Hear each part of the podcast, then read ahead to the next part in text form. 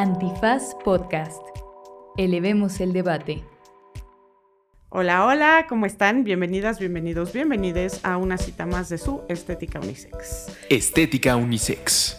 Con Jimena Ábalos. Disponible en Spotify, Apple, Google o cualquier lugar donde escuches podcast.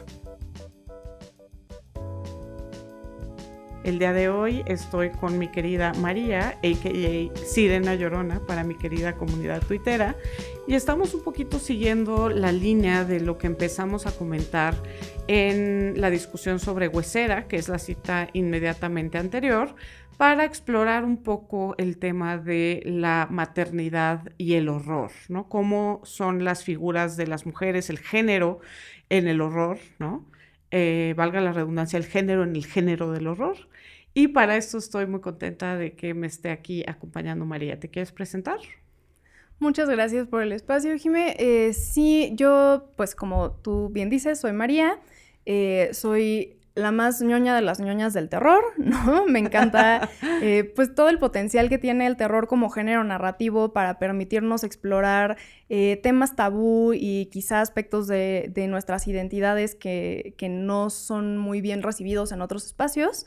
Entonces, pues bueno, una de las cosas que clarísimo eh, funcionan en ese contexto es hablar como de los aspectos prohibidos de la maternidad. Entonces. Bien, y pues, para eso estamos aquí. Vamos a hablar de dos películas. Una que nos da una representación quizás más tradicional o más clásica de la maternidad monstruosa, que es la famosísima Carrie, basada en la novela de Stephen King. Y por otra parte, vamos a hablar sobre una película que ya es icónica también. Incluso supe que eh, Babadook es un icono LGBT. Así es. Este, vamos a hablar también eh, de la maternidad desde esta película que es el Babadook. Entonces, antes de entrar a la discusión, les vamos a dejar con una pequeña capsulita sobre estas dos producciones y pues ahorita entramos a la discusión. Carrie es una película de horror clásica de 1976, adaptación de la novela homónima de Stephen King.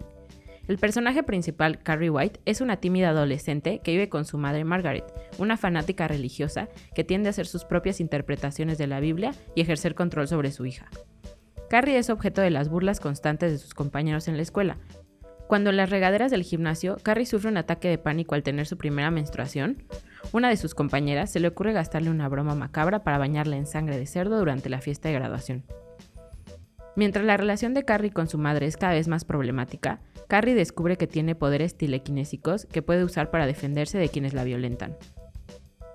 The Babadook es una película australiana de horror de 2014 que poco a poco también va alcanzando estatus como ícono en el género. En ella, el esposo de Amelia muere en un accidente de coche mientras iban al hospital a que ella diera luz a su hijo. Seis años después, ella intenta educar a Samuel, su hijo de seis años que vive aterrorizado por un monstruo que se le aparece en sueños y amenaza con matarlos. Cuando un inquietante libro de cuentos llamado The Babadook aparece en su casa, Samuel se muestra convencido de que el Babadook es la criatura sobre la que ha estado soñando. Amelia, muy asustada por el comportamiento de su hijo, se ve forzada a medicarle.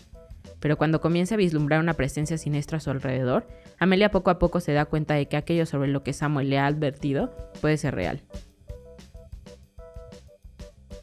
Bueno, yo esta película de Carrie la vi de niña, ¿no? Me acuerdo que era esta época, ya sabes, que todos tenemos donde dices, a ver qué me atrevo a ver, ¿no? A presionar los límites tantito, ¿no? Exacto. Y recuerdo que la vi y que me impresionó mucho. Y sí me acuerdo que me dio mucho miedo. Obviamente no Carrie y no la parte de la sangre y la furia de Carrie, sino esta parte que tiene que ver con el fanatismo religioso y específicamente el personaje de la mamá, ¿no? Y que eso es algo que hace muy bien Stephen King, ¿no? Que justo es eh, como el buen horror, destilar un miedo muy real, ¿no? Muy humano, de eh, bueno, o ilustrarlo a través de una experiencia sobrenatural, ¿no? Que es parte de lo que estaremos discutiendo hoy, ¿no? Sí, la verdad es que ese personaje, la mamá de Carrie, es, yo creo que de los personajes que más han pasado a la historia por impactantes, ¿no? Por, por verdaderamente descolocarnos más allá de, del shock value de lo que pueda estar pasando en la trama. Y sí, tiene como...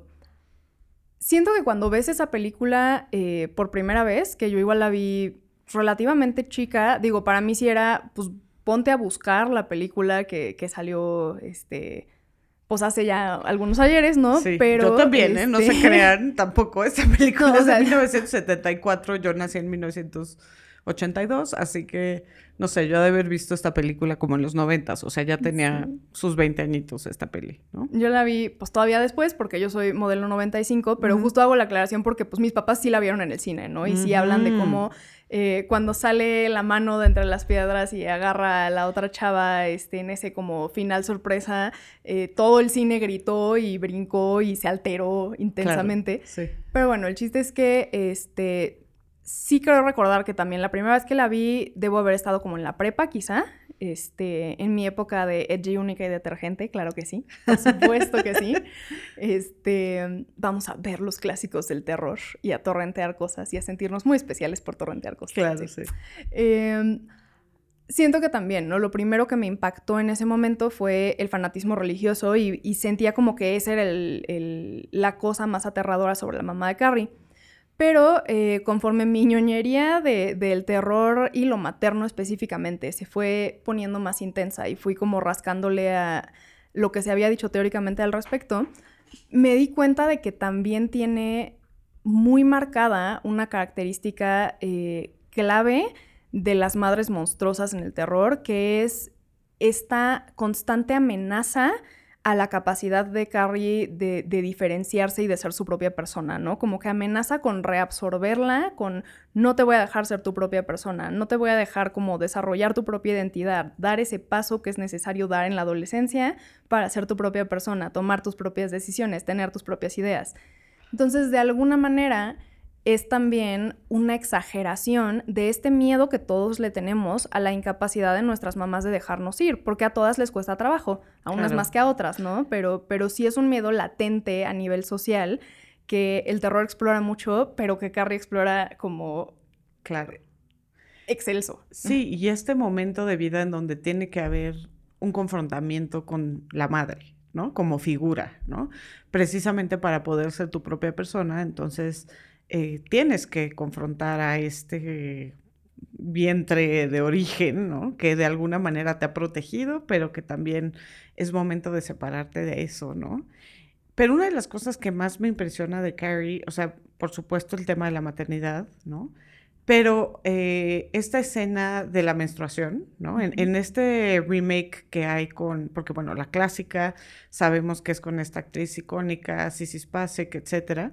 Pero hay un remake, ¿no? Que yo vi gracias aquí a nuestra querida invitada, que es un remake de 2013 con Julianne Moore en el papel de la mamá, ¿no? Que Julianne Moore es absolutamente brillante en este papel. Y justo viene, creo que, esta, esta complejidad de la relación madre-hija, ¿no? Desde la primera escena en donde tiene al bebé, pero no sabe qué es, ¿no? Y pensar en el parto desde ahí, ¿no? Es una cosa monstruosa, ¿no? Y que es una experiencia que viven muchas mujeres que no saben que están embarazadas, ¿no? Y que ni siquiera saben, este, pues que están teniendo un proceso de parto, que están en trabajo de parto, y lo aterrador que debe ser, ¿no? Y cómo también son experiencias donde, pues, se tiende a criminalizar a las mujeres cuando, pues, están en una situación de absoluta precariedad en donde ni siquiera sabían que estaban embarazadas, no saben lo que está pasando, dolor, sangre, ¿no? Debe ser una cosa brutal. Y justo hay mucho horror que viene de estos procesos corporales que si no te los explican, entonces es terrorífico, ¿no? Claro, tú sientes que te estás muriendo, juras que ya ahí quedaste. Sí, y desde la menstruación, ¿no? Que vemos esto también con Carrie, que nunca nadie le había explicado que iba a menstruar y entonces pues cree que se está muriendo, o sea, cree que se está desangrando, ¿no? Y todas las demás chavas así como de, o sea, ponte un... Estás haciendo una escena. Sí, ponte un tampón, ¿no?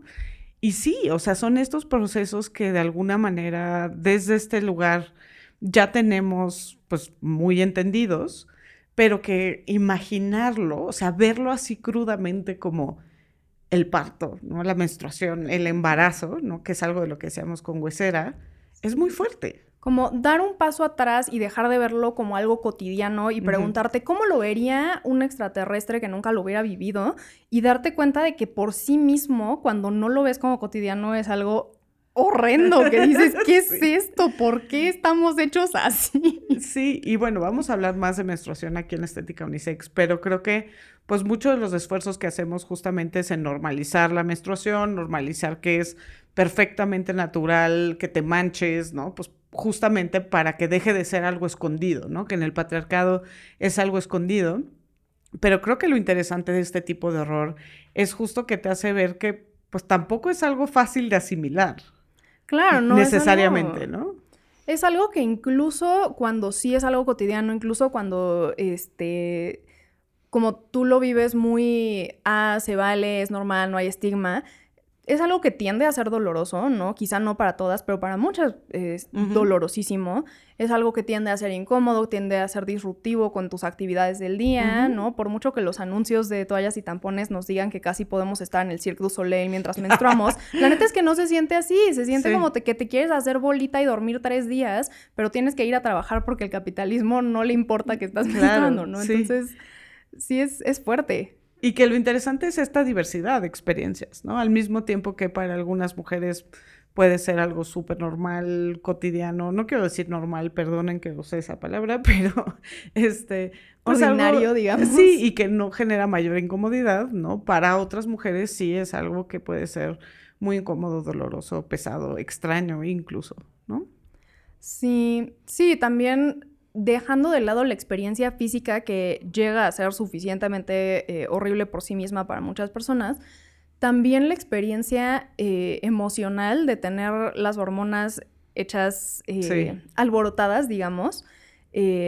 sobre todo, por ejemplo, para las personas que tienen TDA o TDAH, este, tiendes a que los síntomas del TDA te empeoren muchísimo en como la semana previa a la menstruación.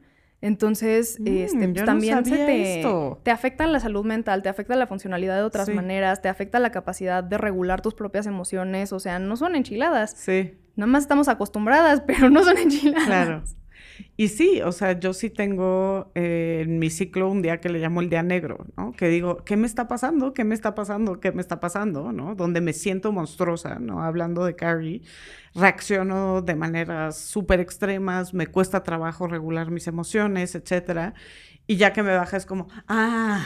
Mira eso, claro, claro. Este, justo hablando como de estas metáforas desde lo monstruoso, ¿no?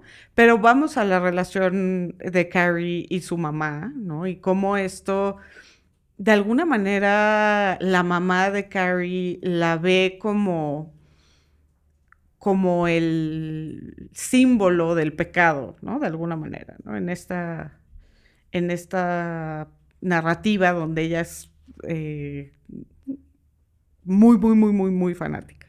Claro, no, porque además es, muy fuerte cómo ve a, su hija de esa manera, porque tú de entrada no lo sabes hasta casi el final de la película, pero tanto en la original como en el remake, me parece, hay una escena donde la mamá eh, le, le, suelta la información de que básicamente Carrie es producto de una violación. Sí. ¿no? De que sí estaba casada con este señor y todo, pero ella en su idea fanático-religiosa del deber ser de las cosas decía como, bueno, pues vamos a estar casados, pero vamos a vivir eh, vidas puras y castas y, no vamos a tener relaciones.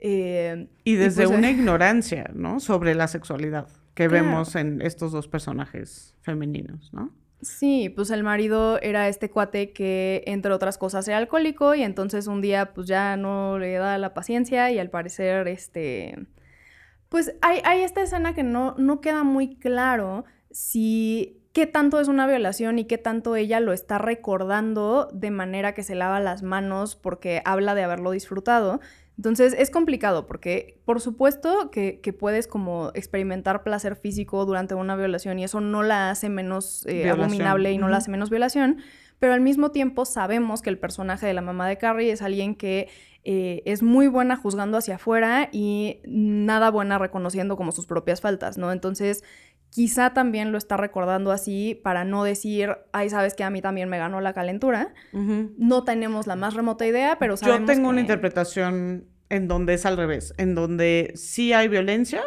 pero de alguna manera este disfrute asociado le genera culpa, ¿no?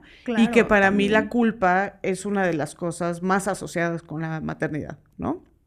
Que Claro. justo vemos como en todas estas representaciones también esta dimensión de la culpa, ¿no? ¿Por qué? Porque tienes esta idea de cómo debería ser una madre, ¿no? Que nadie nunca va a poder ser esa madre, ¿no? Y entonces toda la culpa que viene aparejada con ello, ¿no? Sí, absolutamente inalcanzable, pero eso no te hace, incluso saber que es inalcanzable no te hace poder librarte de la culpa, ¿no? Entonces sí, viene, siente mucha culpa, eh, deposita esa culpa en la noción de pecado y le proyecta esa noción de pecado encima a la hija. Entonces la hija es este producto del pecado, este, y además es un poco el pecado encarnado, ¿no? Porque entonces según ella, según Margaret White, en su mente, en su versión fanático religiosa de las cosas, si su hija nunca pecaba, entonces nunca iba a menstruar, porque la menstruación era una maldición, era un castigo por Sí. pecar, ¿no? Y digo, güey, Pero sí hay estas nociones como mágico-religiosas todavía asociadas con el placer femenino, con el deseo de las mujeres, etcétera, ¿no? Donde justo hay esta carga de culpa, ¿no? Y entonces todo esto te está pasando porque tú, ¿no? Desde estas narrativas absurdas como de este están buenas para abortar, pero bien que abrieron las piernas, ¿no? O sea, como sí. justo desde esta construcción narrativa, ¿no? Sí, sí es una cosa bien fuerte. Y pues bueno, más allá de, de esto, la, la relación madre-hija que hay en Carrie, Carrie es muy interesante como ejemplo de, de cómo manejamos desde el terror eh, temas eh, como muy, muy de género, s- sí más tendiendo hacia el cuerpo y no, no solamente de género, pero pareciera ser que eh, el, el rol que tenían eh, hasta ese momento en el terror las mujeres había como de dos sopas. Podía ser una víctima o podía ser un monstruo. Y si eras un monstruo, entonces eh, eras uno de tres tipos de monstruo. O eras una madre monstruosa, que esa también hay como varias facetas que pueden mostrar de la Ay, madre sí. Pero o eres una madre monstruosa o eres una chica pasando por la pubertad y entonces estás como representando esta ansiedad social que viene, o sea, la ansiedad que le provoca a nuestra cultura patriarcal la idea de la sexualidad femenina como algo Claro. poderoso, como Sí. algo desconocido, una sexualidad que no gira en torno al falo, entonces qué demonios es, me aterra, me es Ujú. ajena, ¿no? Y la tercera es como, eh, si, si no es en un rol de madre y si no es en un rol de estoy pasando por la pubertad, en, en una historia como de rito de paso, entonces de plano es esta figura como de, de seductora, tipo Claro. vampiresa, tipo sucubo, tipo sirena, ¿no? Te voy a seducir y te... Tu, voy a ser tu perdición, Claro. ¿no? Que también es un miedo, de nuevo, patriarcal a la sexualidad femenina. O sea, como que todas esas... eh, no por dejar de ser un rol de víctima y pasar a ser un rol activo como monstruo es mágicamente una gran reivindicación feminista, porque al final los miedos que se están ilustrando desde esta feminidad monstruosa son eh, miedos, eh, miedos como muy patriarcales, ¿no? Claro. A- Sí, lo que dices, ¿no? A la sexualidad femenina en la adolescencia, ¿no? sí. Y creo que justo esto que dices, o sea, creo que yo eh, tenía una idea de que las mujeres en el horror eran víctimas, ¿no? Como la clásica de las películas slasher, de que, ¿sabes? Es una bruta güera chichona y que llega el monstruo y en lugar de escaparse se sube y que es la primera que se muere, ¿no? Que también Claro. hay un poco esto en el horror, que quienes primero eh, tienen sexo, quienes hacen algo prohibido son las primeras víctimas. ¿no? Claro, claro. Quien comete cualquier tipo de transgresión sexual eh, es la primera persona en, en ser macheteada, fileteada. Pero también en las slashers surge la figura de la Final Girl, que Claro. es eh, pues esta, este personaje femenino que sigue teniendo un rol de víctima, ¿no? La primera mitad de la película por lo menos se la pasa corriendo, llorando, escapando del monstruo, bueno, del, sujeto, de- eh, pero de repente o decide que quiere eh, pelear de regreso o no le queda de otra y entonces se defiende y termina ganándole al monstruo. Entonces tiene un rol dual, es la víctima pero también es el héroe.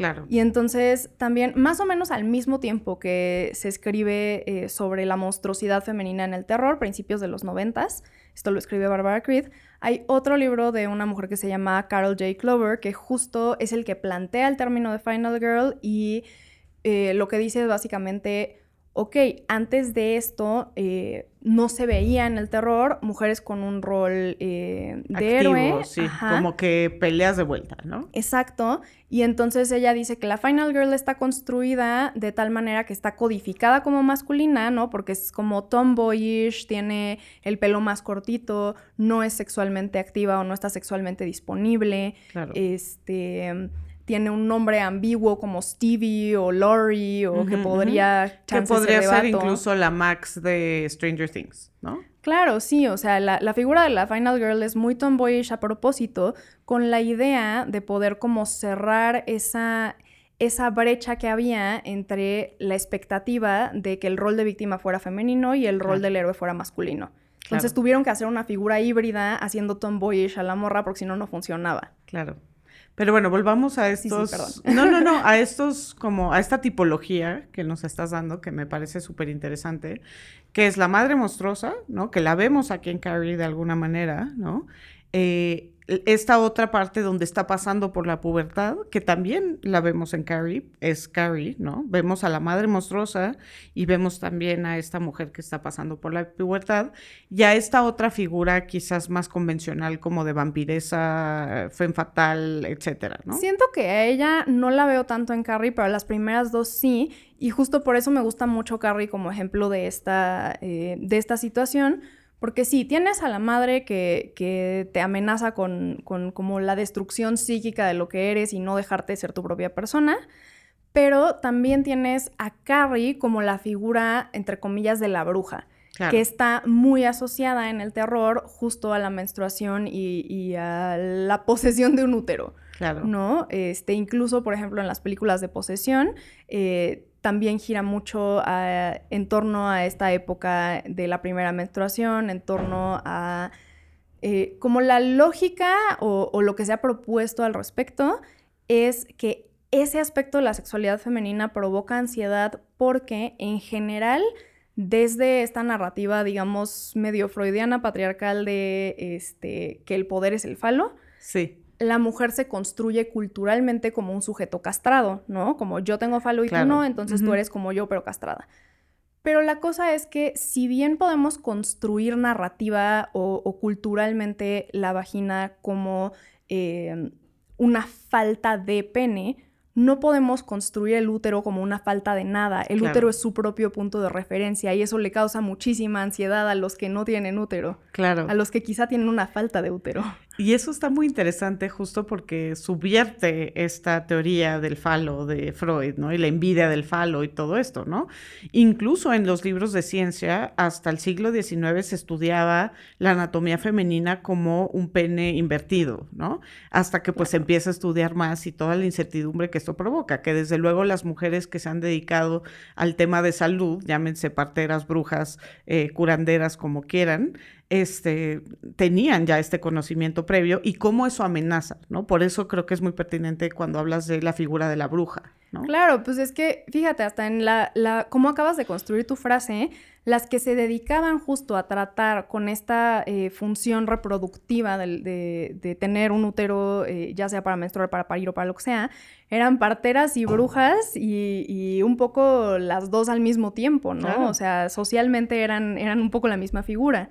Entonces, mientras más estás metida en el mundo de eh, la menstruación y el parto, etcétera, más eres construida socialmente como bruja porque hay como este miedo de que en ese órgano misterioso que yo como patriarca no poseo se esconda un poder que yo no conozco. Y entonces por eso hay tanto... Eh, este como discurso doble donde hablamos de menstruación, pero también hablamos de poder mágicamente mover cosas con la mente y este y que empezar al final, Sí hay una fuerza creadora ahí, ¿no? O sea, Claro. y que hasta cierto punto, si no sabes lo que está pasando, sí es muy misterioso, ¿no? La idea de la menstruación, de la ovulación, del embarazo, etcétera, ¿no? Creo que justo la, la discusión sobre la bruja es muy pertinente, ¿no? Porque desde Federici, desde eh, la propia Lagarde, etcétera, se habla mucho de la figura de la bruja y de cómo en realidad la bruja tenía todo este conocimiento sobre el cuerpo, ¿no?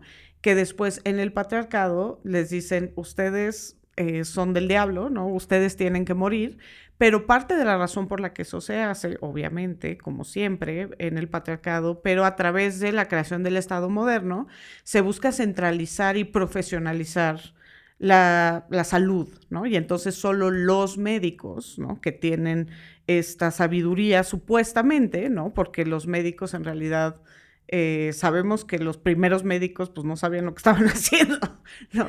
Pero justo viene esta parte de, del misterio y de cómo caracterizamos esto, ¿no? Pero vámonos entonces un poquito a, bueno, si quieres, no sé si quieres hablar más de Carrie como personaje y si no pasar a la madre monstruosa, ¿no? Creo que sí, podemos, eh, si, si, tú estás de acuerdo, me gustaría eh, pasar como a, pasando por la madre monstruosa, hablar de este proceso donde sí el, el, representar madres monstruosas en el cine de terror y el analizar esa representación fue como un momento importante en, en ese lugar donde volteamos a ver qué pasa, donde se traslapa el, el, género y el terror, ¿no? Como cuál es el rol de las mujeres en el terror. Uh -huh.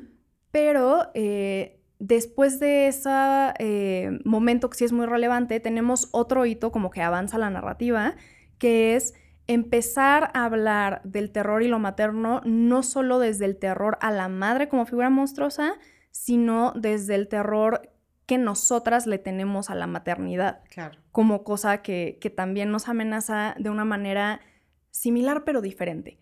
Entonces uh -huh. creo que sí, eh, volviendo al rollo de la madre monstruosa, la, la, explicación de nuevo medio freudiana, porque a ver, eh, todas estas, tanto Carol J. Glover como Barbara Creed, acaban retomando mucho a Freud y a Lacan, no tanto porque les caigan bien, es más, se nota que no, sino porque eh, un poco ese ha sido el, el, marco desde el que se ha explorado eh, el terror antes, ¿no? Entonces, como si de eso están hablando en tu marco teórico y en los autores que estás retomando, es difícil como no entrar en diálogo con eso. Claro.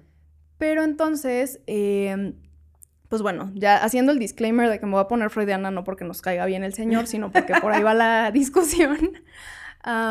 Cuando nosotras nacemos, cuando somos bebés, no tenemos la más remota idea de dónde terminamos y de dónde empieza el mundo exterior. No sé dónde acaba mi brazo y dónde empieza la mantita, dónde acaba mi pierna y dónde empieza el zapatito, dónde acaba mi cara y dónde empieza este, la mamila o el pezón del que estoy siendo alimentado. O sea, no, no, no tengo idea de, de límites de mi propio cuerpo ni de qué es un sujeto conforme va pasando el tiempo, semanas o quizá un mesecito o dos, cuando el bebé empieza a enfocar la mirada en su cuidadora principal, que normalmente es la madre, en la persona que lo sostiene cuando está amamantando o comiendo de una mamela, no importa, lo que importa es el, el abrazo, pues la cercanía de cómo sostienes a un bebé cuando lo alimentas, no tanto de qué manera lo estás alimentando, uh -huh.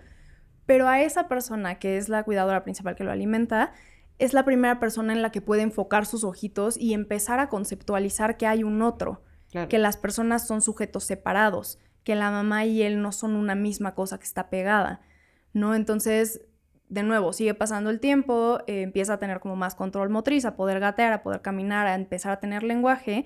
Y el rol de la mamá en esta eh, educación para entender que eres un sujeto y que eres tu propia persona, es mucho eh, enseñarle dónde están las partes de su cuerpo y cómo se llaman, enseñarle eh, a ir al baño en el baño, ¿no? O sea, este rollo del control de esfínteres, enseñarle que no puede como jugar con, con, los desechos corporales porque esas cosas son sucias y no se tocan y no se hablan en público. O sea, hacer como este, lo que se llama en, en la teoría el mapeo del el cuerpo limpio y propio. ¿No? En el orden social de, de las cosas. Eh, y entonces ese es el rol de la madre y en toda esa etapa como preverbal, eh, pre-simbólica, pre-edípica, eh, estamos como muy amalgamados con la madre, ¿no? No terminamos de separarnos, no terminamos de vernos como nuestra propia persona. Y ahí, en teoría, eh, lo que llega a romper con eso y, empujarnos en esta recta final hacia tomar nuestro lugar en el orden social, patriarcal, es justo la figura del padre y eh, lo que se llama la abyección de la madre. La noción de lo abyecto es todo lo que está, todo lo que amenaza nuestro sentido del yo y nuestro sentido de seguridad porque está acomodado eh, en un borde imaginario, en una frontera entre categorías. Por ejemplo, entre la vida y la muerte tenemos la figura del zombi o del vampiro. Entre humano y animal tenemos un hombre lobo. Este, en las películas de posesión se está transgrediendo el límite entre el yo y el otro porque un otro está ocupando mi cuerpo, ¿no? Y entonces eh, la madre nos resulta abyecta porque no está muy claro el límite de dónde termina la madre y dónde empiezo yo. Para ocupar nuestro lugar en este orden simbólico de las cosas, tenemos un poco que rechazar a la madre por ahí de los 3, 4 años hasta por ahí de los 6. Eh, para poder empujarla a este rol de sujeto separado de nosotros y entonces ya este como ser eh, personas en este orden social. Pero por el resto de nuestras vidas se queda latente este riesgo de la figura materna como un algo que simultáneamente nos amenaza con reabsorbernos y no dejar que pase esta diferenciación, eh, ¿no? no dejar que pase este proceso de individuación, pero que al mismo tiempo es tentador. A veces es tentador regresar a la madre y no tener diferenciación y solo estar perdida en un abrazo eterno donde no importa dónde acabas tú y dónde empieza la otra persona porque solo tienes calorcito de apapacho. Claro. ¿No? Entonces es como un deseo prohibido con el que estamos batallando toda la vida. Es un tabú, es un algo que justo se construye como abyecto para eh, que ese rechazo social de la madre nos permita mantenernos construidos como sujetos. Claro.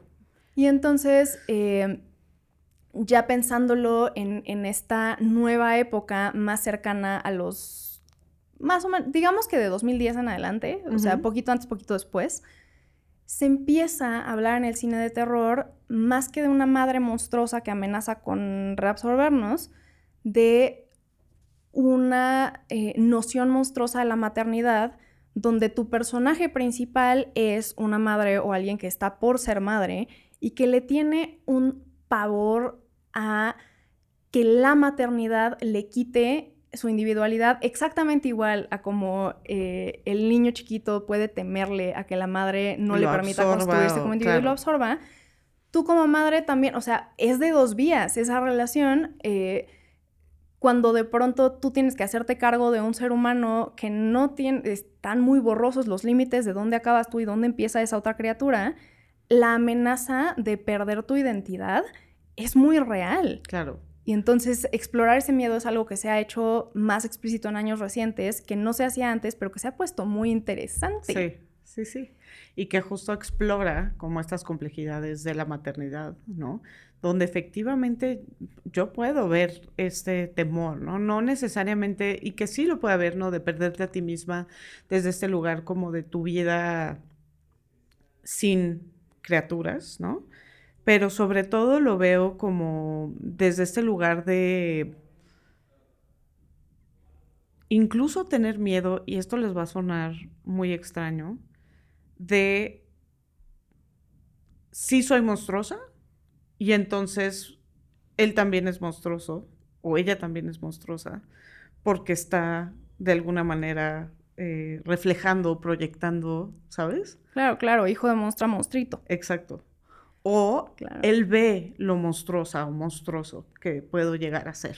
Claro, claro. La gente de afuera no tiene idea, pero esta criatura me ve 24/7 en la intimidad y no me puedo dejar la máscara puesta, entonces sabe mi secreto. Sí, sí, sí. Claro, claro, sí, sí, sí. Y que creo que todas las madres en cierto punto, o bueno, tenemos esta sensación, que ya lo decíamos, desde esta maternidad idealizada, ¿no? Que, que de alguna forma no estás cumpliendo con la expectativa de la madre perfecta, ¿no? Y pues eso genera vergüenza, genera culpa, pero también quizás genera esta sensación como de, hay alguien que sí sabe. No sé, ¿me explico? Ok. Que es, que es el bebé, la bebé, no sé. Pero bueno, eh, hablando de Carrie, ¿no? Digamos entonces que ella es como la madre monstruosa clásica, por decirlo de alguna manera. Ándale, sí. El, el epítome de la categoría de madre monstruosa es Margaret White. Y tenemos paralelamente a Carrie, ¿no? Y creo que el tema de la sangre y la menstruación es muy claro, ¿no? Donde estamos viendo justo a esta figura de eh, la pubertad del útero, la menstruación y toda la ansiedad que eso genera dentro del patriarcado, ¿no? Desde lo incomprendido, ¿no? Desde la figura de la bruja, etcétera que aquí me parece interesante. No sé si viste una película que se llama Teeth. Creo que no, no. Bueno, después vienes otra vez para que hablemos de Teeth, pero parece. subierte un poquito esto, ¿no? Eh, la premisa es que es una chava que, pues como todas, ha vivido violencia sexual, ¿no? Y lo que pasa es que resulta que tiene una vagina dentata, ¿no? Y entonces, pues como hay este horror corporal también, ¿no? Porque ella, pues, por una parte la defiende, pero por otra parte la vuelve, pues, completamente inadaptada para una sociedad en donde las mujeres tienen que tolerar la violencia sexual. ¿Me explico? Claro, Total. suena fascinante. Sí, está muy interesante, pero bueno, eso para justo darle el paréntesis sobre una narrativa que creo que es de los 2000 Steve, que justo subvierte esta figura, ¿no? Nos da mucha ansiedad su sexualidad, pero porque se vuelve una sexualidad peligrosa, como ya era quizás, ¿no? Como es Carrie, pero ahora ella está en control de esto. Claro, lo que tienen en común estas dos figuras, tanto Carrie como la chica de esta película que comenta Steve, es el miedo que le tiene, eh, digamos, este, este hombre tipo, ¿no? Este, este hombre ambiguo, que no es un hombre específico, sino el, el hombre, comillas, Claro, comillas. sí, El miedo a una mujer que me puede lastimar de regreso claro. con su sexualidad, ¿no? O sea, sí es, sí es algo que, a ver, es mucho, veo un paralelismo claro entre eso y la tendencia en el cine de extraterrestres en Estados Unidos a tener esta narrativa donde los aliens vayan a llegar a querer explotarnos y, y quedarse con nuestros recursos y, quemar nuestras ciudades.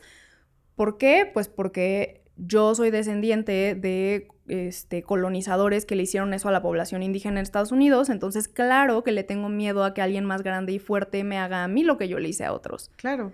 Pero entonces, es- si te fijas, es lo mismo, es el Sí, miedo sí, de sí, que el otro me haga lo que yo le hice o lo que O yo lo que le yo hago. sistemáticamente le hago. Exacto, ¿no? sí, sí, sí, o sea, es- Está muy interesante. Pero bueno, pasa. vamos a la madre monstruosa. Ya hablamos de la madre monstruosa clásica de, de Carrie. Y ahora nos vamos a ir a una película que es icónica, que es una película australiana, que es de 2014, si no mal recuerdo, que se llama Babadook, ¿no? Babadook es esta película, pues, donde se representa también de alguna forma esta madre monstruosa, pero como bien dijiste, eh, no desde este lugar, bueno, sí, hasta cierto punto también tenemos esta parte como de que eh, se tiene miedo desde el hijo hacia la madre, pero sobre todo vivimos este terror que ella vive, ¿no? De lo que es capaz de hacer desde este lugar de maternidad, ¿no? Claro, y a mí algo que se me hace eh, muy importante sobre esa película, esa película me parece que es un parteaguas porque justo después de esa que hace explícito el miedo a la maternidad y no solo a la madre, eh, otras personas ya se sueltan el pelo para explorar el tema en el cine de terror, ¿no? Pero Como qué otras películas piensas? O sea, se me ocurre La propia huesera, se me ocurre Hereditary, ¿no? Que decíamos que era un poquito claro, sí. diferente, ¿no? Sí, quizá un poquito anteriores, a mí una de mis películas favoritas es Splice, esa es de 2009. Ah, claro, no, la ubico y esa, uy, esa Sí, tiene Con Sarah Polly, sí. escenas muy fuertes eh, que también van por ahí, ¿no? La Sí. madre como torturadora, Sí, eh, que se rehúsa a soltar el control y en el proceso te destruye, ¿no? Pero, pero, eh, pero pues justo no es el miedo de la criatura hacia ella, sino el miedo eh, que después se- como que tiene este sesgo de confirmación, el miedo de ella a convertirse en su madre, ¿no? Porque ella también venía de, de ser hija de una mujer abusiva. ¿no? Entonces, eh, algo que pasa mucho, algo que hay como una tendencia en el cine donde la maternidad es lo monstruoso, es uno, este miedo a perderme a mí misma, eh, a, ceder ante cosas que, que temo que se oculten en lo más profundo de mi ser y que la maternidad las saque a relucir. Sí, que eso es un poco lo que yo estaba tratando de decir hace ratito, ¿no? que a veces lo temo como generacionalmente porque digo, ¿y si lo heredé? ¿Y si lo reproduzco? ¿Y si qué? Pero a veces solo es como esta cosa amorfa que no sabemos por qué le tememos, pero le tememos que saque nuestro peor lado. Claro. Y que tiene que em, ver justo con esta expectativa de ser totalmente dedicadas, sacrificadas, etcétera, que nadie puede ser eso, ¿no? Exacto. Y entonces viene esta ansiedad de, pues entonces voy a ser una mala madre. Pero sabes que también pasa mucho en muchas de estas películas y quizá el mejor ejemplo que se me puede ocurrir es la de Los Otros con Nicole ah, Kidman. Sí, sí, sí, sí. Algo que pasa mucho en este tipo de exploraciones de la maternidad como algo amenazador es que suceden en un contexto de aislamiento. Y eso no es algo que deberíamos pasar por alto, porque la maternidad sería mucho menos amenazadora si no estuviéramos ahorita en el presente, en el siglo XXI, cada vez más abandonadas con es que tienes que ser todo esto, todos estos roles que antes cumplía la comunidad en conjunto porque se criaba comunitariamente, ahora están depositados sobre tus hombros en la familia nuclear de mamá, papá, hijitos. Si el papá coopera, qué bueno, si no, ya te amolaste. Y si eres madre soltera, pues peor tantito, mi reina, porque ni siquiera para ver que la casa no se incendie mientras te bañas hay alguien. Claro. Y sí es así, o sea, sí se vive así, ¿no? Aquí hablamos de pronto de, pues, de nuestras propias experiencias. Y yo sí recuerdo haber tenido momentos como de, de cerca de la locura, ¿no? O sea, donde, y lo vemos en Babadook, donde ella está más allá del bien y del mal de cansancio, ¿no? Donde está lidiando con su propio duelo, donde además tiene que cuidar a esta persona y hacerse cargo del duelo de su hijo, ¿no? Que tiene un hijo de seis años, pero creo que esta parte es muy notoria del aislamiento, ¿no? Cómo no hay una comunidad que, le, que la respalda, desde este lugar, además, que es muy capitalista neoliberal, ¿no? Donde, claro, la familia nuclear tiene que hacerse cargo de los hijos y es tu trabajo, ¿no? Y es tu responsabilidad, ¿no? Y es tu bronca. Donde ni siquiera tiene una pareja con quien rebotar esto, que esta es la situación de muchas mujeres, incluso si no son Ni con eh, quien vivirse en un rol distinto al de la maternidad. Exacto. La vemos frustrada también sexualmente, la vemos que no puede agarrar su vibrador y masturbarse sin que entre el niño al cuarto mamá, hay un monstruo. Y, que sí eh, se vive de alguna forma como algo totalmente absorbente, ¿no? Totalmente absorbente, ¿no? Em, incluso, este, hay muchos momentos, ¿no? Donde yo, y eso que, a ver, quiero decirlo, yo tuve una maternidad comparativamente, pues, privilegiada, ¿no? Pero sí hay muchos momentos en donde me identifiqué, ¿no? Incluso hay momentos, ¿no? Eh, estos momentos en donde el, hijo la toma por el cuello, ¿no? En donde ves los pies del niño como encima de ella, ¿no? Creo que todas las mamás, por más que amemos y adoremos a nuestros hijos y nos parezca lo más delicioso abrazarlos y lo más tierno, ¿no? Hay momentos en donde dices, quítate de encima, ¿no? Solamente porque necesitas ese espacio, ¿no? Porque te estás volviendo loca, porque te sientes abrumada en todos los sentidos, ¿no? Creo que eso está muy bien logrado en Babadook, ¿no? O sea, esta parte como de, y además se siente culpable por sentirse así, ¿no? Pero volviendo al tema de la maternidad, ah, de la comunidad, perdón, eh, que creo que es un punto muy interesante, porque sí es algo que se deposita en los hombros de la madre, y que se entiende que debe de hacer sin apoyo. Y creo que en la película vemos, por una parte, cómo la relación con la hermana, que es el único vínculo, se ve ahí eh, digamos, en tensión por el propio niño y por el duelo y toda esta complejidad. Ok, perdón, ahí quiero acotar que también a mí personalmente me parece que la hermana es una persona nefasta. No, la, culpa, o sea, sí es una situación difícil, sí debe ser difícil enfrentarte a que, a que tu hermana tenga un niño con problemas conductuales tan marcados, pero que además la causa es obvia, o sea, cualquiera con dos dedos de frente entiende que un niño que está creciendo sin papá y con una mamá que está rebasada, probablemente va a tener más broncas conductuales que otros niños, o sea, no hay que ser brillante para entenderlo. Y, y que puedo entender que otros niños lo vean con rechazo porque son Claro. niños, Sí. pero que los adultos lo traten con el mismo rechazo y que la hermana le, la vea con cara de que está oliendo algo feo y le diga como, ay, es que ¿por qué no lo superas ya?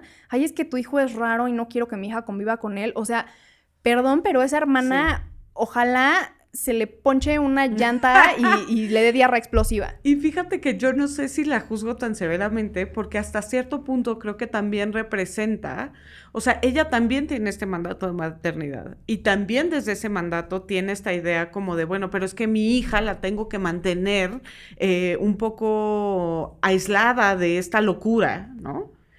Y, y pasa, esto va a sonar horrible, insisto, no solamente es algo que me ha pasado, sino que es algo que he platicado con otras mujeres, otras amigas, etcétera, en donde a lo mejor, perdónenme porque voy a decir esto, ¿eh? yo sé que sueno como horrible persona y que a lo mejor me debería de dar diarrea explosiva también, pero sí pasa que te cae gordo el hijo de tu amiga. O sea, que no lo soportas, ¿no? Entiendo que aquí hay un contexto Creo diferente. que es muy real. O sea, creo que eso se vale Sí. y es perfectamente válido también que a la hermana le caiga gordo el niño. Sí. Lo que digo es que eh, como adultos se supone que tenemos más herramientas para manejar las cosas y que si la hermana tiene eh, su familia nuclear ideal perfecta, tiene la posibilidad de dejar a la niña a cargo del papá o a cargo de No, alguien más, porque además tiene mucho más dinero que su hermana, evidentemente, ¿sabes? Podría hasta subcontratar ciertas labores de cuidado y domésticas, mientras ella, sin involucrar a su hija, trata de echarle la No, mano a estoy hermana. totalmente de acuerdo contigo ahí y sí creo que es un personaje que nos muestra esta falta de solidaridad, ¿no? En este modelo individualista en donde justo la familia nuclear se tiene que hacer bolas y dentro de eso lo que te toca como madre es tú hacerte bolas, ¿no? Sí. Y entonces sí creo que hay una falta de empatía muy fuerte y que justo es sintomática de este aislamiento, ¿no? Creo que eh, la mayoría de las madres que conozco, y lo decíamos con Huesera también, eh, tiene estas experiencias de soledad, de aislamiento, ¿no? Y creo que justo tiene que ver con este modelo de maternidad en donde no nos hemos ajustado, como bien lo decías, ¿no? Este, mm, donde no necesariamente, em, o sea, desde este mandato de maternidad, pero que se ve aparejado por el capitalismo, ¿no? Eh, tienes que hacer esto, no solamente es tu chamba, pero es tu chamba hacerlo sola, ¿no? Y esa parte creo que es muy, muy compleja. Y además es tu chamba hacerlo mientras trabajas y mientras haces otras cosas, porque, o sea, no es un. No es un setting idílico de la versión ficticia vintage de los 50 que algunas personas imaginan, donde, eh, para empezar, un solo ingreso alcanza para una familia de tres Claro. o más personas y que ese ingreso es el del señor que va y lo trae a la casa y entonces con ese dinero ya es suficiente y tú puedes dedicarte a tu casa y a tu hijo. Dejando de lado que eso de dedicarte 24/7 a tu casa y a tus hijos me suena medio psicotizante del rol y que tampoco No, suena y lo ideal. dijo Betty Friedan, ¿no? Con todo lo Este- que podemos criticarle a Betty Friedan de blanca privilegiada, etcétera, su texto es clave para notar esto. O sea, vas a tener un vacío existencial brutal cuando tu rol se subsume solamente a esto. Pero claro, entonces, si tendrías ese vacío existencial brutal, eh, incluso cuando lo económico estuviera solucionado, Sí. Súmale que lo económico no está solucionado y tienes que estar en 20 lugares a la vez, eh, trabajando, criando, asegurándote que el niño no incendie la casa. O sea, es una cosa muy fuerte. O sea, lo digo de broma, pero sí es algo que puedo entender muy bien, ¿no? Eh, como madre de dos, que además soy la proveedora, que además, ¿no? O sea, sí hay momentos en donde dices, ¿qué es esto, no? Y ahí creo que también es notorio estas escenas en donde llegan los, los como representantes de lo que sería el DIF o lo que tú quieras, ¿no? Sí. Que además son estos trajes grises con cero empatía, con cero, ¿no? Sí. que en lugar de venir a representar un apoyo por parte de la comunidad, vienen a fiscalizar su maternidad, ¿no? Y que les hacen muecas cuando ven al niño siendo raro también, Claro, o sea... y que tienen un juicio tremendo, ¿no? Porque además es un niño, pues que sí, este, puedes entender que cuesta trabajo porque dice todo lo que piensa, porque claramente tiene problemas de conducta debido precisamente al duelo y el contexto en el que se dio este duelo. Y en lugar de representar un apoyo, ¿no? Del Estado, representan todo lo contrario. Y esto pasa muchísimo con las instituciones del Estado, ¿no? Cuando las madres están eh, pues ahora sí que en modo de supervivencia, cuando las madres, ya que hay muchos casos jurídicos, lamentablemente, sobre todo en los ochentas, ¿no? de madres con problemas de salud mental, en donde en lugar de recibir apoyos, inmediatamente les quitan a los hijos. Y peor tantito si eres una mujer racializada. Claro. O sea, agárrate, porque. Por supuesto. Porque te van a tener mil veces menos paciencia, te van a ofrecer mil veces menos recursos y van a estar casi con este sabes, el dedo en el gatillo para quitarte a tus hijos a la más mínima al contrario, Tú no merecías ser eh, madre, ¿no? Desde esta mentalidad racista eugenésica. Claro, ¿no? Tú no merecías ser madre y entonces con más razón, ¿no? Pero creo que lo vemos aquí como eso, lejos de representar un apoyo, representa fiscalización, representa juicio, ¿no? Y la única persona que realmente representa un apoyo es la vecina. Ay, la vecina con Parkinson me encanta. Me encanta cómo llega y le dice que, este yo, yo sé que esta época es difícil para ti y sé que odias que esté recordándotelo, entonces ya no voy a decir más, pero quiero que sepas que haría lo que sea por ti y por tu hijo porque los quiero mucho y yo, ¡eh! y que justo eso, eso, es lo que la salva en un momento, ¿no? O sea, ya la vemos a ella invadida por el Babadook, ¿no? Que también aquí hay otro aspecto muy interesante de la película, que es el Babadook como la representación del duelo de este duelo absoluto. ¿no? Del duelo, pero también del resentimiento del que se siente profundamente culpable por sentir por su cría. Claro. Porque, o sea, es...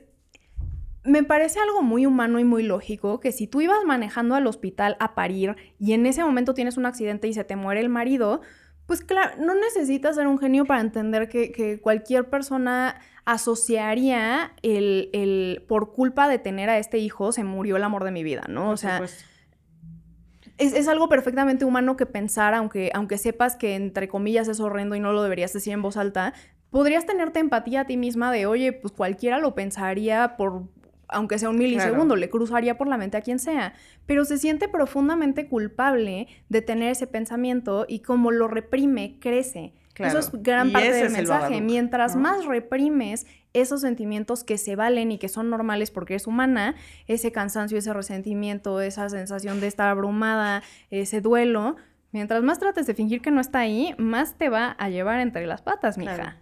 Y que lo dice el libro del Babadook, ¿no? Que es terrorífico el libro del Babadook, con las imágenes y los pop-ups y todo esto pero que justo dice, mientras más tratas de deshacerte de él, más va a venir por ti, ¿no? Sí, más fuerte me hago, ¿no? Y que incluso se representa a través del libro, ¿no? Porque primero ella lo corta y regresa, luego lo quema, pero ahí sigue el Babadook, ¿no? Y creo que justo es esta representación de esta oscuridad, ¿no? Que viene del duelo, ¿no? Me acuerdo cuando me estaba separando, digo, en toda proporción guardada, porque en esta película eh, pues ella se muere su, pareja en este momento en donde ella va a parir y entonces toda la complejidad de vivir el duelo al mismo tiempo que vives la maternidad y la lógica, como bien dices, de asociar una cosa con la otra, ¿no? Y la dificultad de disfrutar tu maternidad cuando está asociada inextricablemente al duelo, ¿no? Pero creo que una de las cosas interesantes es, bueno, me mandó mi terapeuta, a ver el Babadook. y fue muy interesante. Mi terapeuta, que es maravilloso y le estoy eternamente agradecida, justo eh, me dijo, eh, hay muchas cosas que nos dan miedo, pero que nos dan miedo porque las estamos guardando en el sótano, ¿no? Pensando en el, en el ¿no? Cosas que nos están generando dolor ante la expectativa de cómo me voy a sentir cuando, ¿no? Y que al final del día, cuando lo sientes, cuando lo enfrentas, es como, ah, bueno, no estuvo tan terrible como yo pensaba que estaría. Claro, sí.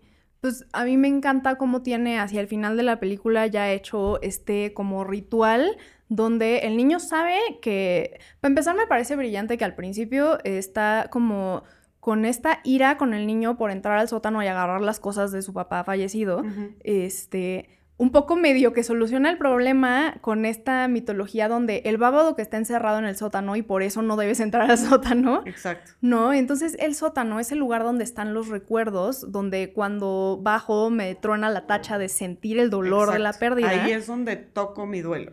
Ajá, y entonces hacer como este ritual diario de yo le llevo su, su, tazoncito con tierra y gusanos para alimentar, entre comillas, al monstruo, en realidad es un ritual de voy a darme unos minutos al día para encerrarme con los recuerdos y sentir el dolor y permitir que salga en vez de seguirlo reprimiendo como ya express. Y entonces cuando salga del sótano ya voy a estar lista para estar como en modo mamá de nuevo. Y hace como este acuerdo con el niño. Me parece maravillosa esa solución. Y me encanta justo que todo esto lo exploran de manera metafórica eh, por medio del monstruo, ¿no? El Babadook, que esta, es esta encarnación del duelo, del resentimiento, de la culpa, de etcétera. Y que en algún momento también la posee, ¿no? Claro. Porque creo que una de las cosas a las que le teme el niño, ¿no? Y esto sí tiene que ver con la maternidad monstruosa, es su madre como él la conoce, ¿no? Buena, eh, dedicada, sacrificada, ¿no? Pero lo que sucede en ella cuando ella está al límite por el duelo, ¿no? Por el cansancio, por y entonces se vuelve monstruosa. Y entonces hay dos en ella, ¿no? Una que es ella realmente y otra que es ella invadida por el dolor, que es el Babadook. Claro, y aparte me encanta que lo hacen de tal manera que sucede como en vísperas del cumpleaños del niño, o sea, en vísperas del aniversario del accidente, que es algo muy común que los duelos se nos alboroten cuando hay aniversarios de eventos traumáticos. Sí. Sí pasa muchísimo. Y es una cosa surrealista porque piensas es un día como cualquier otro, ¿no? Mm, pero además y de pronto hay algo que sucede que es como, ah, pues sí. Además parece que el niño lo sabe, o sea, no te lo dan a entender del todo, pero el niño de alguna manera ya ha vivido suficientes cumpleaños que sabe que cuando se acerca su cumpleaños, su mamá empieza como a estar justo al límite de ese duelo. ¿no? Este, ya, ya alcanza a recordar, si tiene seis y va a cumplir siete, alcanza a recordar tener cinco y cumplir seis, alcanza a recordar tal vez tener cuatro y cumplir cinco. Sabe que estas fechas ponen a su mamá en un estado eh, aterrador y constantemente le dice, es que no quiero que te vayas. Y ella como que no entiende a qué demonios se refiere. Eso es súper creepy, ¿no? Cuando le dice, y que a mí, este, los niños de pronto pues recogen muchas energías y son sensibles a cosas que no necesariamente nosotros nos damos cuenta, ¿no?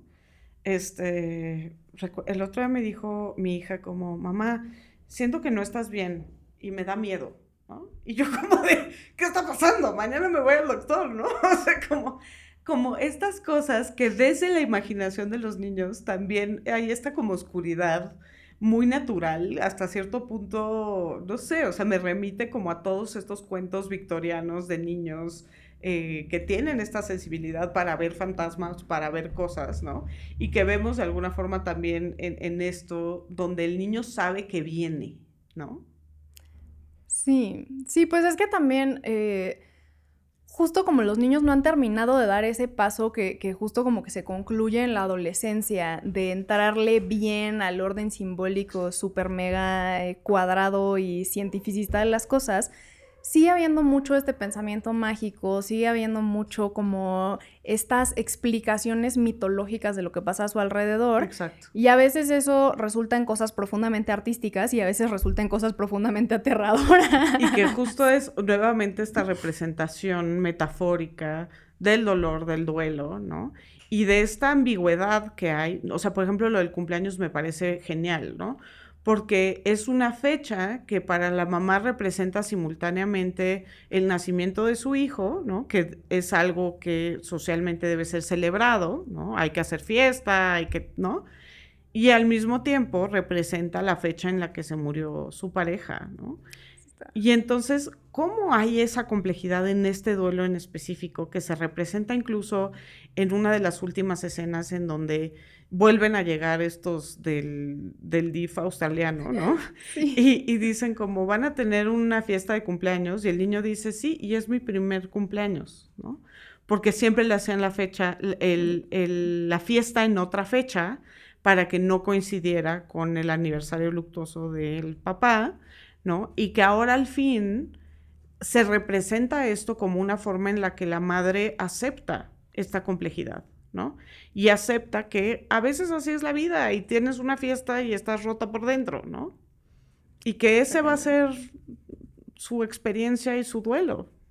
Sí, y honestamente creo que eso, el, el llegar a esa conclusión, también es un está como directamente ligado al hecho de que la directora de esa película sea una mujer, sea Jennifer Kent, ¿no?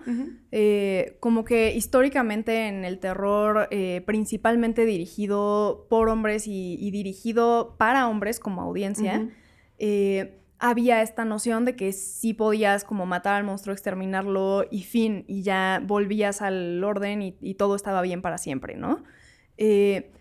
Pero en estas historias eh, dirigidas por mujeres que tienes en, años recientes, tiendes a tener finales más ambiguos, tiendes a tener finales donde a veces pues nomás tienes que aprender a vivir con el monstruo. Exacto, ¿no? Y de alguna forma honrar al monstruo. Claro. Que es lo que vemos en este ritual, ¿no? Donde ella va y se permite sentir esto, ¿no?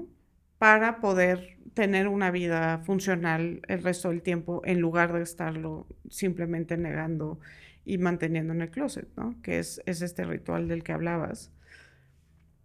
Pero me interesa también mucho esta parte de la que hablabas, en donde no solamente en Babadook vemos el miedo a la madre monstruosa, vemos el miedo que ella tiene de ser, de llegar a un extremo que la lleve a hacer cosas que normalmente no haría, ¿no? Y que me remite mucho a la psicosis posparto, por ejemplo.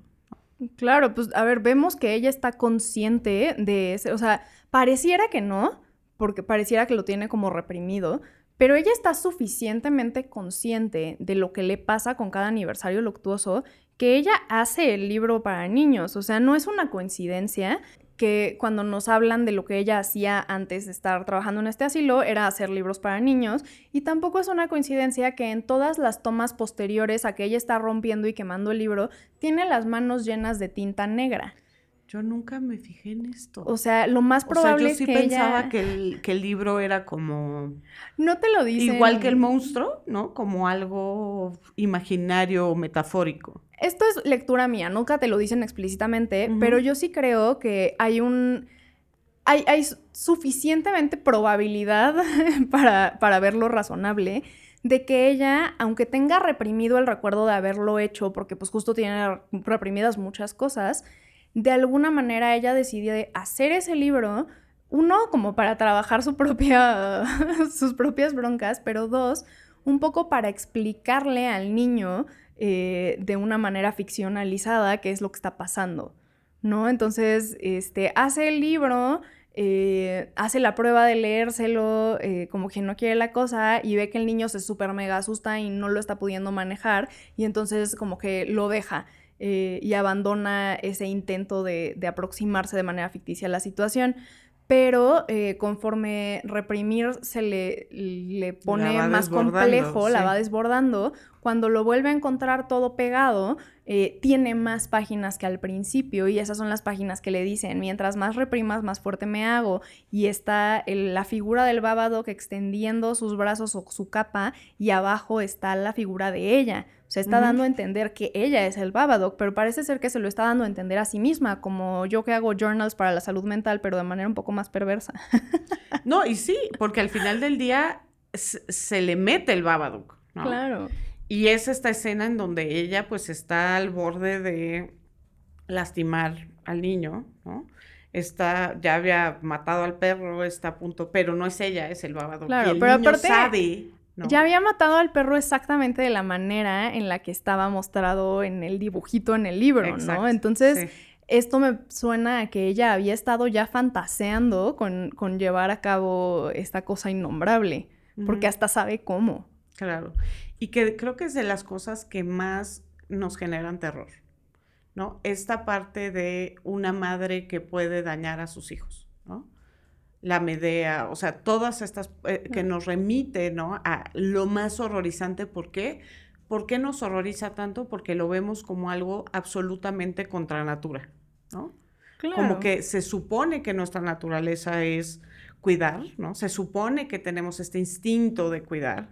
Entonces, una mujer que va en contra de eso es lo más horroroso que puede haber, ¿no?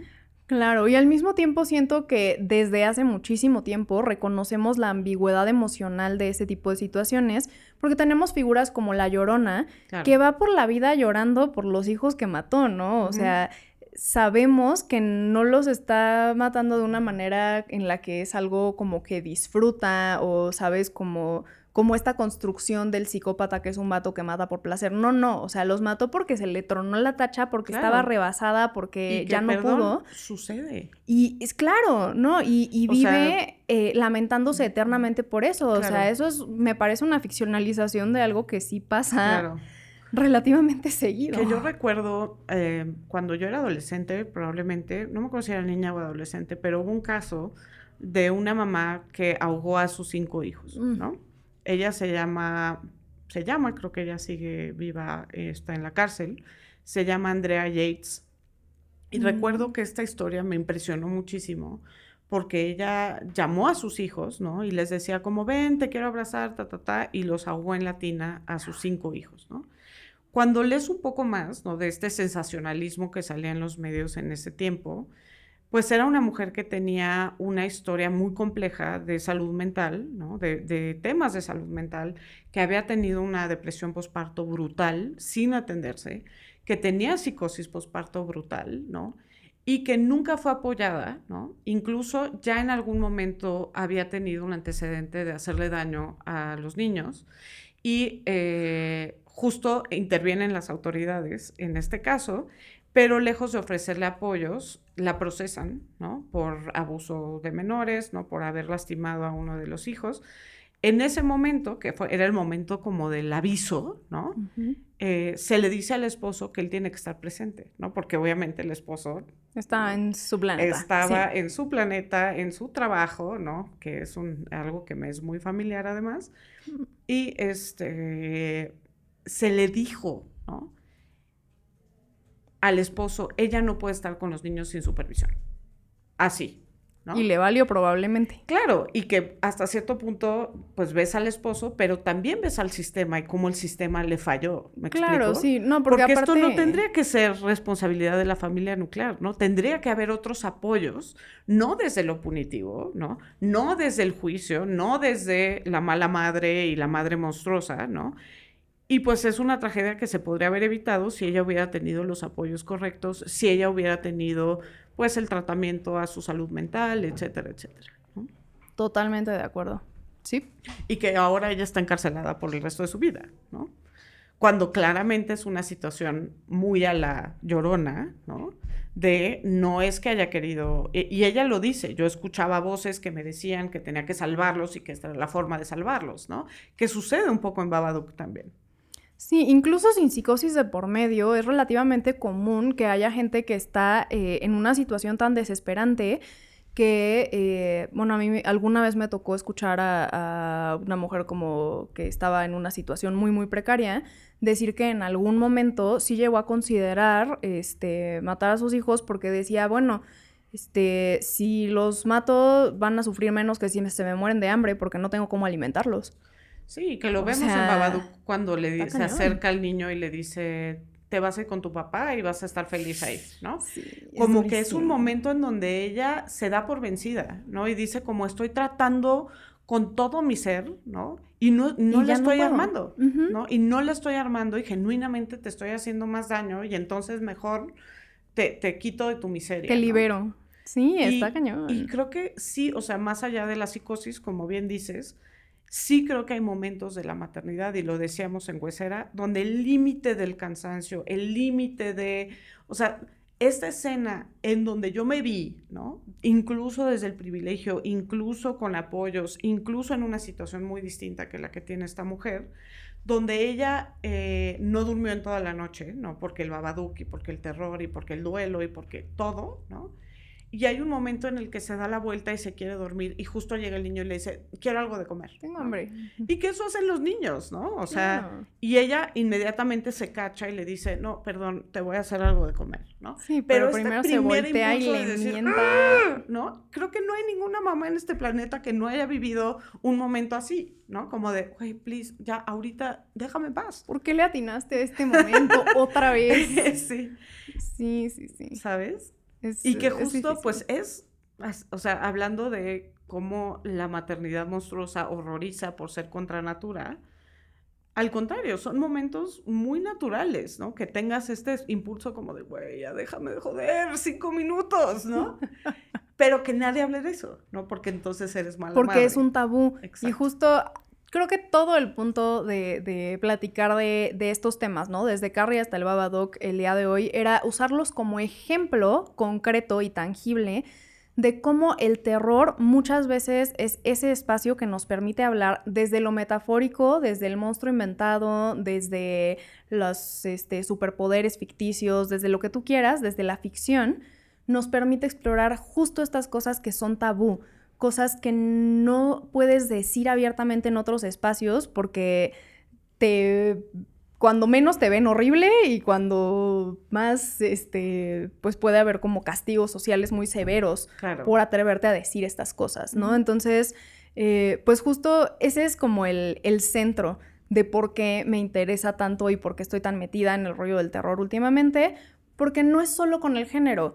Si volteas a ver la raza, si volteas a ver la clase, si volteas a ver la discapacidad, la neurodivergencia, cualquier vivencia que se salga de la norma y por lo tanto tenga experiencias que está prohibido decir en voz alta o prohibido explorar eh, cuando estás hablando de manera literal de tus vivencias, el terror nos deja explorarlas de manera metafórica y quizá incluso nos permite que personas que no viven esas cosas empaticen porque están viendo algo que para ellos es ficción y no les cae el 20 de que están entendiendo tu experiencia hasta que ya la vieron completa. No, y que es terrorífico, ¿no? Sí, o sea, sí. sí son experiencias humanas que nos llevan a un lugar, pues, de muchísimo temor, angustia, ansiedad, etcétera, ¿no? Entonces, poder sentir eso, experimentarlo a través de estos recursos. Claro, sí, hacer catarsis. Pues justo eh, una de las muchas cosas que dice Creed en su libro, la, la de la abyección, es que este rol que antes te, era muy de la religión, de, entre comillas, purificar lo abyecto por medio de rituales, donde te acercas a la cosa prohibida y luego la expulsas, eh, en el mundo contemporáneo lo hacemos por medio del arte, especialmente por medio de la ficción y quizá todavía más específicamente por medio del terror. ¿no? Tenemos este rollo como de tragedia griega de hacer catarsis por medio de podernos acercar a esa cosa prohibida, eh, poder, poder estar casi eh, tocando los mocos y las babas y la sangre y la pus y el- las cosas que son abyectas socialmente y no tanto en el sentido de sustancia, para que después haya una manera de expulsarlas y solucionarlas en la narrativa. Entonces las experimentamos de manera vicaria, pero sin estar realmente en riesgo de perder nosotros nuestro sentido del yo. Sí, y que creo que esto se relaciona incluso con el caso de Andrea Yates, ¿no? ¿Por qué fue tan fascinante ese caso? ¿Por qué horroriza A todos tanto? nos da morbo. Y justo, ¿no? Tiene que ver con esto, ¿no? ¿Por qué nos encanta el true crime, ¿no? O sea, todas estas cosas, ¿no? Porque nos gusta asomarnos y después decir, no, no, no, no, no. Justo, pues es que todo lo abyecto es ambiguo. Tiene, por un lado, ese repele que te mantiene en el orden social del deber ser, pero por otro lado, ese deseo de acercarte a la cosa prohibida, porque no siempre estuvo prohibida, no siempre Claro. existieron esas reglas y entonces tienes curiosidad casi infantil de ir a picar la cosa a ver qué hace. Claro. Entonces, sí. Pues muchas gracias. Creo que esta reflexión última es perfecta para cerrar, ¿no? Y el por qué Claro. estamos haciendo esto. Incluso parece, y no fue intencionado, pero digamos que sí fue, como una continuación de las preguntas que planteábamos cuando hablábamos de Huesera, ¿no? Y cómo sigue esto, pero se profundiza desde este estudio de la feminidad en el horror, ¿no? Que me parece muy interesante. Y pues esta conversación continuará. No sé si quieres decir otra cosa, María. Yo encantada. Pues nada, a lo mejor podría entrarle a la shameless self-promotion si se vale, pero no sé. Sí, date. Pues justo eh, sobre esta línea donde ahorita le entramos a dos ejemplos muy concretos, que eran Carrie y el Babadook, eh, estamos haciendo una cosa que se llama Laboratorio de Terror e Identidad, donde pues nos ponemos a leer eh, justo, es como club de lectura en esta etapa, leer qué dijo Carl Clover, qué dijo Barbara Creed, qué han dicho como teóricos de los este, 70s, 80s, 90s y más, 1106 FM, ajá, eh, al respecto de este lugar donde se traslapan el terror y la otredad, sea en el sentido del género, de la raza, de lo que sea. Y eh, pues vamos a seguir haciendo esto unos meses hasta que ya hayamos cubierto como los textos más este, importantes, entre comillas, o más conocidos eh, sobre esta línea. Y después vamos a empezar a hacer cosas, vamos a empezar a escribir terror disidente para explorar nuestras propias otredades desde ahí. me interesa muchísimo. Yo incluso me apunté en algún momento, pero después ya no me dio la vida. Pero ¿cómo hacemos si queremos participar en esto? Ah, pues mira, esto lo estamos haciendo desde Analéctica, que es como el espacio de nuestro colectivo que empezamos hace quizá un año y cacho. Y eh, si, eh, si quieres te puedo como pasar nuestras redes. Eh, normalmente lo que hacemos es publicar como el cartelito del libro que se va a leer ese mes en, el club de lectura y viene con un enlace que te lleva a, a, un forms que te dice más o menos de qué trata el libro y puedes poner ahí a qué mail quieres que te llegue tanto el material, o sea, el libro en PDF como eh, la liga de la sesión. Son sesiones por Zoom donde platicamos. ¿Nos puedes dar este, las redes? ¿Las puedes decir a la Claro que sí. Eh, es más, digo, nos llamamos Analéctica, nada más que las redes, este, el, Twitter y el Instagram y el Facebook se llaman diferente porque eh, no lo pensamos muy bien. Entonces, a ver, el Twitter es Analéctica Cons, o sea, Analéctica C-O-N-S, todo pegado. El Instagram, permíteme un segundo, es... Sí, muy bien, no me pela esta cosa. Eh, analéctica mm, Consultoras. Ok. Ok, entonces Twitter, Analéctica Cons, Instagram, Analéctica Consultoras. Y el Facebook es... Mm, mm, Analéctica ay, esta cosa no quiere. ¿Por qué no quiere? Eh... Ah, caray. ¿Qué es lo que te falta? Porque ya dijiste Twitter y Instagram, el Facebook es el que me falta, es Analéctica Consultoría. Ok, ya nadie usa Facebook, así que... Perfecto, sí, ya sé. Para quienes sí usan Facebook, que no soy una de esas personas, pero quienes sí lo hacen, ahí pueden seguirlas. El, Facebook es relevante porque ahí hacemos de repente en vivos, pero ah, como estas sesiones del lab son sesiones de Zoom, que les mandamos ah, el link a su correo y ustedes se conectan a, a la videollamada, también para que nadie se ponga como nerviosa, nervioso de que está eh, en vivo y pueda hablar y platicar con, confianza. Pues entonces las estamos haciendo así en privado en Zoom. Ok. Pero perfecto. sí. Entonces, eso, eso estamos haciendo y está, emocionante. Pues claro, quien se quiera sumar a esta discusión, a mí me interesa muchísimo. Eh, no sé si nos quieres dar, María, tus redes tuyas, ¿no? Por si alguien quiere seguir esta conversación. Claro que sí, pues yo en Twitter estoy como arroba sirena llorona, igual todo pegado. Eh, la verdad es que no uso otras redes, pero creo que también tengo un Instagram que es como arroba, probablemente sirena-llorona. Alguien ya me había ganado la arroba toda pegada como en Twitter, pero... Pues ahí pueden platicar con María. Yo ya saben que me encuentran en arroba jimábalos en el Twitter, arroba jimena-ábalos-c. También alguien ya me había ganado el arroba jimábalos en el Instagram. Eh, pero bueno, ahí pueden seguir platicando conmigo. No se olviden de seguir también las redes de Antifaz, que es ahí sí le salió bien en parejo arroba antifaz política. Y pues bueno, muchas gracias, gracias María por estar aquí y gracias a todos por escucharnos. Nos vemos a la próxima cita de su Estética Unisex.